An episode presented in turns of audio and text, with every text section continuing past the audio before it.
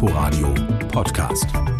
Mit Ute Büsing in unserem Literaturmagazin versorgen wir Sie heute mit schicksalhafter Literatur in Gestalt von Frauenromanen aus der Feder von Marlene Strerowitz und Rachel Kuschner und mit Impressionen aus der ewigen Stadt Rom von Simon Strauß, jeweils verbunden mit Lesungsterminen. Außerdem Informationen zum Beginn des Internationalen Poesiefestivals Berlin. Herzlich willkommen zu Quergelesen. Zunächst literarische Neuigkeiten. Ab 2020 wird er erstmals verliehen, der mit insgesamt 42.500 Euro dotierte Deutsche Sachbuchpreis. Ausgezeichnet werden sollen herausragende Sachbücher in deutscher Sprache, die Impulse für die gesellschaftliche Auseinandersetzung geben. Vergeben wird er von der Stiftung Buchkultur und Leseförderung des Börsenvereins des deutschen Buchhandels. Kulturstaatsministerin Monika Grütters übernimmt die Schirmherrschaft. Am 12. Juni wäre sie 90 Jahre alt geworden. Die im Konzentrationslager Bergen-Belsen mit 15 Jahren ermordete Anne Frank. Es ist ihr Tagebuch aus dem Amsterdamer Versteck, das in 70 Sprachen übersetzt weltweit zum Inbegriff eines Zeitzeugnisses über Bedrohung, Verfolgung und Ermordung der jüdischen Bevölkerung im Nationalsozialismus wurde. Im Jüdischen Museum Frankfurt gibt es eine Ausstellung anlässlich des Geburtstages. Aus dem gerade im Sezession Verlag erschienenen Romanentwurf der Hochbegabten Liebe Kitty wurde anlässlich des Anne Frank Tages an ihrem 90. Geburtstag in ganz Deutschland gelesen zu unseren Buchbesprechungen. Flammenwand, so heißt der neue Roman der kämpferischen, feministisch orientierten Wienerin Marlene Strerowitz. Dass sie auch als Dramatikerin für das Theater arbeitet, merkt man Strerowitz Büchern an. Das hat jetzt beim Lesen auch unsere Rezensentin René Zucker so empfunden. Die Wienerin Adele verliebt sich in Gustav aus Stockholm. Sie ist Linguistin, er prüft Steuerhinterziehung. Außerdem ist er impotent und manipulativ. Möglicherweise bedingt das eine das andere. Bei Adele zeigt die Kombination jedenfalls Wirkung. Sie kommt kaum von ihm los, obwohl sie ihn und seine Mängel sich selbst und uns rauf und runter beschreibt. Dieser Beschreibung einer unglücklichen Liebe zu folgen, ähnelt ein bisschen dem Zugucken, wie andere Leute ihre Steuererklärung machen, die für sie nicht gut ausgehen wird. Posten für Posten wird aufgeschrieben, vom Magendrücken bis zu Wahnvorstellung, und man guckt zu und fragt sich, ob man aus dem, was einen nichts angeht, eventuell etwas lernen kann. Er hatte erzählt, eine Psychoanalyse gemacht zu haben. Aber das hatte sie gleich nicht geglaubt. Sie hatte ja vieles gleich nicht geglaubt. Sie hatte ihn so gelassen, und es gab kein Maß der Wahrheit. Hätte sie gleich sagen müssen, dass er ein egoistischer Versager war, dessen Beziehungsunfähigkeit sie zum Opfer gefallen war. Das konnte sie jetzt sagen. Jetzt. Es war nachgewiesen. Man hört förmlich die Schauspielerin sprechen und riecht die Bretter der Weltbedeutung.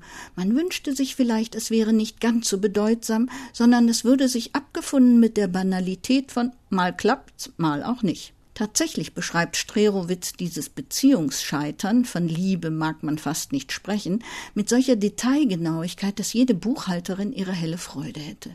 Das hat seinen Reiz, wenn man sich erst mal von der Vorstellung gelöst hat, dass Dramen zum großen Teil aus Unaussprechlichem bestehen aber treu nach dem Wiener Philosophen Wittgenstein, wonach man über das, worüber man nicht sprechen kann, schweigen möge, schafft es Strerowitz Verzweiflung, Trauer und Einsamkeit so detailliert zu besprechen, dass man darüber ganz vergisst mitzutrauern. Und auch wenn einem die Tragödie zunehmend lächerlich vorkommen will, muss Adeles Drama akzeptiert werden, denn daraus besteht das ganze Buch damit es sich nicht nur um eine, wenn auch dramatische, so doch von jedem und jeder schon erlebten Geschichte eines Scheiterns handelt, wird das individuelle Unglück mit dem der Welt gespiegelt.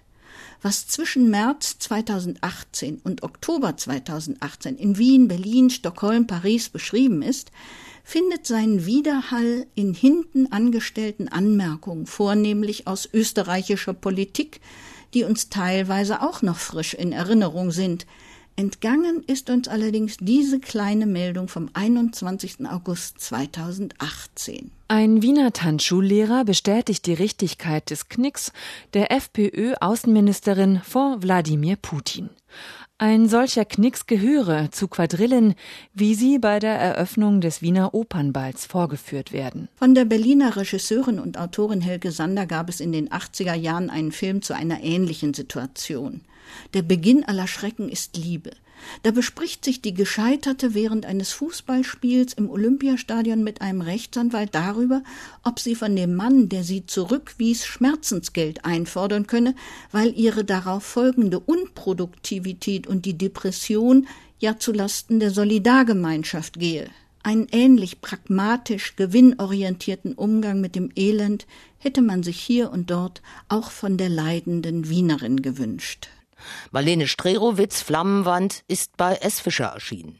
Am Dienstag, dem 18. Juni, stellt sie ihren Roman um 19.30 Uhr im Literarischen Kolloquium Berlin vor. Von Strerowitz Flammenwand zur Amerikanerin Rachel Kushner, die mit ihrem Roman Flammenwerfer international bekannt wurde. Auf Telex aus Kuba folgt jetzt ihre sozial- und gesellschaftskritische Saga aus dem amerikanischen Frauenknast Ich bin ein Schicksal. Im Mittelpunkt des kolportagehaften Buches, immerhin auf der Shortlist für den Man Booker Prize, steht Romy Hall, benannt nach Romy Schneider, eine Stripperin, die wegen des Mordes an einem sie stalkenden Verehrer zu zweimal lebenslänglich verurteilt wurde. Ob das gerecht sein kann, wird hier zwischen den Zeilen ebenso angesprochen wie andere Einzelschicksale von der Gesellschaft schon in der Kindheit stigmatisierter und vorverurteilter Ladies, die in der Northern California Women's Facility zusammengefercht werden. Es sind schier ausweglose Schicksale, die Kuschner auf knapp 400 Seiten zusammengetragen hat. Der Sunset District war mein San Francisco, stolz, aber anders als der, den ihr vielleicht kennt. Er hatte nichts mit Regenbogenfahnen, Beat Lyric und steilen, schiefen Straßen zu tun, sondern mit Nebel, irischen Kneipen und Spritläden bis zum Great Highway, wo entlang dem endlosen Parkstreifen von Ocean Beach ein Meer aus Glasscheiben glitzerte. Und mit uns Mädchen auf der Rückbank eines frisierten Charger oder Challenger, auf dem Beifahrersitz ein Junge mit geklautem Feuerlöscher, der Leute an Straßenecken beflockte, weiß gespritzte Zufallspassanten. Schon als Mädchen auf der falschen Seite von San Francisco aufgewachsen, tat sich Hauptfigur Romy mit anderen wilden, bösen Mädchen zu White Punks on Dope zusammen. Der Gruppencode bezeichnete eine Haltung, eine Art sich zu kleiden, zu sein, zugedröhnt, böse, brutal. Dabei hätte Romy gerne einen Highschool-Abschluss gemacht und studiert. Allein das Milieu, es war nicht danach. Und so nimmt ihr Unterschichtendrama seinen Lauf, wie das ihrer Mitinsassinnen mit ähnlichen familiären Vorprägungen. Vernachlässigung, Missbrauch, gesellschaftliche Verachtung. Kuschner taucht tief ein ins Milieu, malt den hierarchischen Knastalltag mit durch die Bank fiesen Wärtern, allesamt selbst benachteiligte Dumpfbacken in Bildern aus, die vermutlich die Wohllebenden schockieren sollen. Wenn ich nicht in der ISO wäre, hätte ich die Keule verkaufen können, sagte Sammy. Die schwarzen Weiber mischen es unter ihre Füllung und ihren Büchsenmais. Letztes Jahr hat eine von den schwarzen Tussen ein Riesenvogelbein aus der Kantine geschmuggelt. Ich hab's gesehen hat sich eine Mordsverbrennung innen am Oberschenkel zugezogen. Seit wann bist du so rassistisch? Sagte Conan. Schwarze Weiber, schwarze Tussen, nur weil wir den Laden hier schmeißen. Es gibt wenig Ruhepunkte in diesem Knastroman, so wenig wie Hoffnung für die Insassinnen. Romy muss auf ihren kleinen Sohn verzichten und darf auch dann keinen Kontakt zu ihm aufnehmen, als ihre Mutter stirbt, die sich stellvertretend um ihn gekümmert hat. Nur ein Sozialarbeiter bringt Bildung und Literatur in den verrohten Alltag, nicht für alle taugliche Überlebensmittel. So recht wird nicht klar, was Rachel Kushner mit Ich bin ein Schicksal eigentlich erzählen will. Denn die Beschreibung des Gefängnisses als Keimzelle einer Parallelgesellschaft und Auswuchs eines fehlgesteuerten Monopolkapitalismus reicht für eine Romanhandlung eigentlich nicht aus. So bleibt ein zwiespältiges Gefühl. Rachel Kushner, Ich bin ein Schicksal, ist in der Übersetzung von Bettina Ababanel bei Rowold erschienen. In Berlin wird der Roman am Donnerstag, dem 20. Juni um 19.30 Uhr in der Buchhandlung Usla und Rai in der Schönhauser Allee 43 vorgestellt. Und in Berlin hat dann auch am Freitag das 20. Poesiefestival begonnen. Wie alle Jahre wieder vereint es viele Sprachen und Kulturen. Diesmal treten 150 Künstler aus 25 Ländern auf. Motto: Endlich Zeit für Sprache.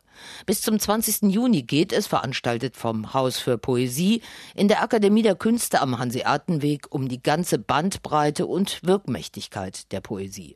Um ihre Performance-Tauglichkeit, ihre Widerstandskraft, ihre Verbindung zu Musik und Tanz, hier am Beispiel Kuba, um Spoken Word und queeres Schreiben. Anlässlich des 200. Geburtstages von Walt Whitman wird sein berühmtes Langgedicht Leaves of Grass am 19. Juni eine szenische Neuinszenierung erfahren. Die Ausstellung Aubergine mit Scheibenwischer würdigt Oscar Pastiors zeichnerisches Werk. Und jetzt noch eine Buchvorstellung verbunden mit einer Buchpremiere. Römische Tage heißt die Romerkundung auf den Spuren Goethes und anderer antiken Spurensucher, zugleich Selbstfindungsversuch eines romantischen jungen Mannes, der auszog, das Alte neu zu denken. Simon Strauß. Nach seinem vielbeachteten Erstling Sieben Nächte legt der FAZ-Feuilleton-Redakteur und ja auch Sohn des Dramatikers Bodo Strauß jetzt nach mit sehr schön und leicht zu lesenden Überlegungen zur ewigen Stadt und ihrer Wirkung auf Reisende wie ihn, getrieben von tapferer Sehnsucht. Das schmale Bändchen, Produkt eines zweimonatigen Romaufenthalts in einer Wohnung gegenüber von Goethes Adresse vor 231 Jahren und acht Monaten, ist eine Mischung aus Reportage, Essay und Empfindungsbericht. Als sie aufsteht, zahlt und durch die Tür tritt, sich eine Zigarette anzündet und die Treppen zum Tiber hinuntersteigt, weiß ich, Rom ist gefährlich, die Stadt wird mich verführen. Ich werde nicht weg wollen. Alles, was ich finden und fühlen will, ist hier. Simon Strauß flaniert, lässt sich von einem Ort zum anderen treiben, wie das so abwechslungs- und ereignisreich fast nur in der ewigen Stadt am Tiber möglich ist. Er geht in die vielen Kirchen, auf Friedhöfe, ins Kolosseum und auf das Forum Romanum. Er gleicht seine Erlebnisse mit denen berühmter früherer Romliebhaber wie eben Goethe, wie Keats, Shelley und Bachmann ab. Er erfährt, ob Rom als Heilanstalt auch für seine Herzrhythmusstörungen taugt. Dicke Seifenblasen stehen starr in der Luft und zerplatzen an der Mauer, brechen die Aura, behaupten Vorzeichen zu sein. Nichts scheint uns Modernen moderner als die Gleichzeitigkeit des Ungleichzeitigen das Zusammenspiel von alt und neu. Aber in welche Zeit gehöre ich? Welche Zeiten leben in mir? Oft fühle ich mich wie ein Befallener, zerfressen von vergangenen Idealen, getrieben von unbefriedigtem Ehrgeiz. Dem Alten verbunden, dem Neuen zugetan, pilgert der 31-jährige bekennende Alteuropäer zu den Orten der Morde an Cäsar und Pasolini. Er entdeckt, wie der alte Schriftzug Mussolini Dux zum neuen italienischen Markenbewusstsein gehört. Er spricht mit Botschaftern, Bibliothekaren, Diplomaten und Priestern immer in der Kreisbewegung auf sich selbst zu im unbedingten Drang in Rom, der selbstverständlichen Stadt, so Ingeborg Bachmann, etwas zu finden, das über die von ihm angestrebte umfassende Katalogisierung der städtischen Empfindungen hinausgeht. Immerhin findet er eine zärtliche Gefährtin. Am Ende möchte er morgen zurückkommen und frei sein.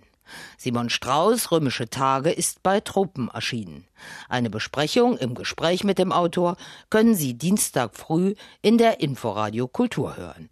Zur Berliner Premiere kommt Simon Strauß dann an diesem Dienstag, dem 18. Juni um 19 Uhr in die Buchhandlung Geistesblüten am Walter Benjamin Platz. Dort schlägt dann am Freitag, dem 21. Juni, auch Ari Seth Cohen aus New York auf mit seinem wunderbar anrührenden Fotoband über alte, sich immer noch liebende Paare, Liebe kennt kein Alter.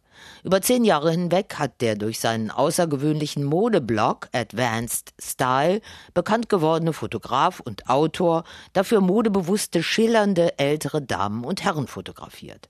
Und jetzt eben Paare, schwarz-weiße, hetero und homosexuelle, hippiehafte und gut bürgerliche, die seit 40 Jahren und noch länger verbandelt, verheiratet, immer noch verliebt sind. In erster, zweiter und gar keiner Ehe, auffallend farbenfroh gekleidet, die meisten. Ariseth Cohen, Liebe kennt kein Alter, besondere Paare erzählen, ist bei Knesebeck erschienen.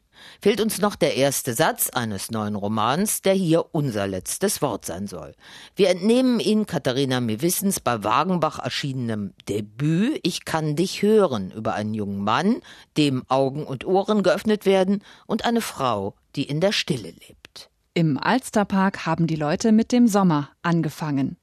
Vorgestellt wird Ich kann dich hören am Donnerstag, dem 20. Juni im Berliner Buchhändlerkeller.